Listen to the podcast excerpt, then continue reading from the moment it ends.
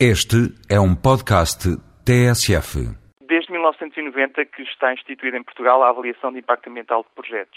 Este processo, este procedimento, é essencialmente um instrumento de apoio à decisão que visa obter melhores projetos e em relação principalmente ao seu desempenho ambiental, portanto, às implicações negativas e positivas que esses projetos tenham. Um dos principais documentos processuais é o estudo de impacto ambiental, no fundo um documento elaborado pelo proponente ou a empresa de consultores a que o proponente recorre, que identifica a situação de referência e os principais impactos ambientais negativos e positivos que decorrem de determinado projeto, que é depois avaliado por uma autoridade, a autoridade de avaliação de impacto ambiental. O processo culmina com a chamada Declaração de Impacto Ambiental, onde é feito um parecer que normalmente é favorável ou pode ser também desfavorável em relação ao projeto sendo que, normalmente, quando é favorável, tem uma série de condicionantes que o proponente deve respeitar para a execução do projeto. Um dos aspectos que tem tido também uma crescente importância na legislação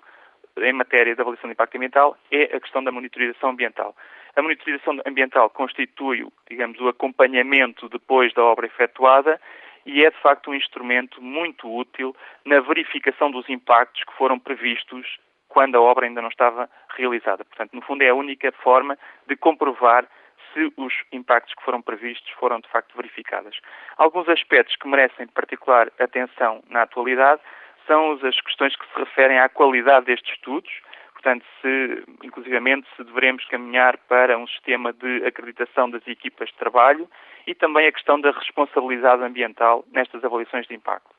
Outra questão é a transparência processual que deve imperar ao longo de todo o processo,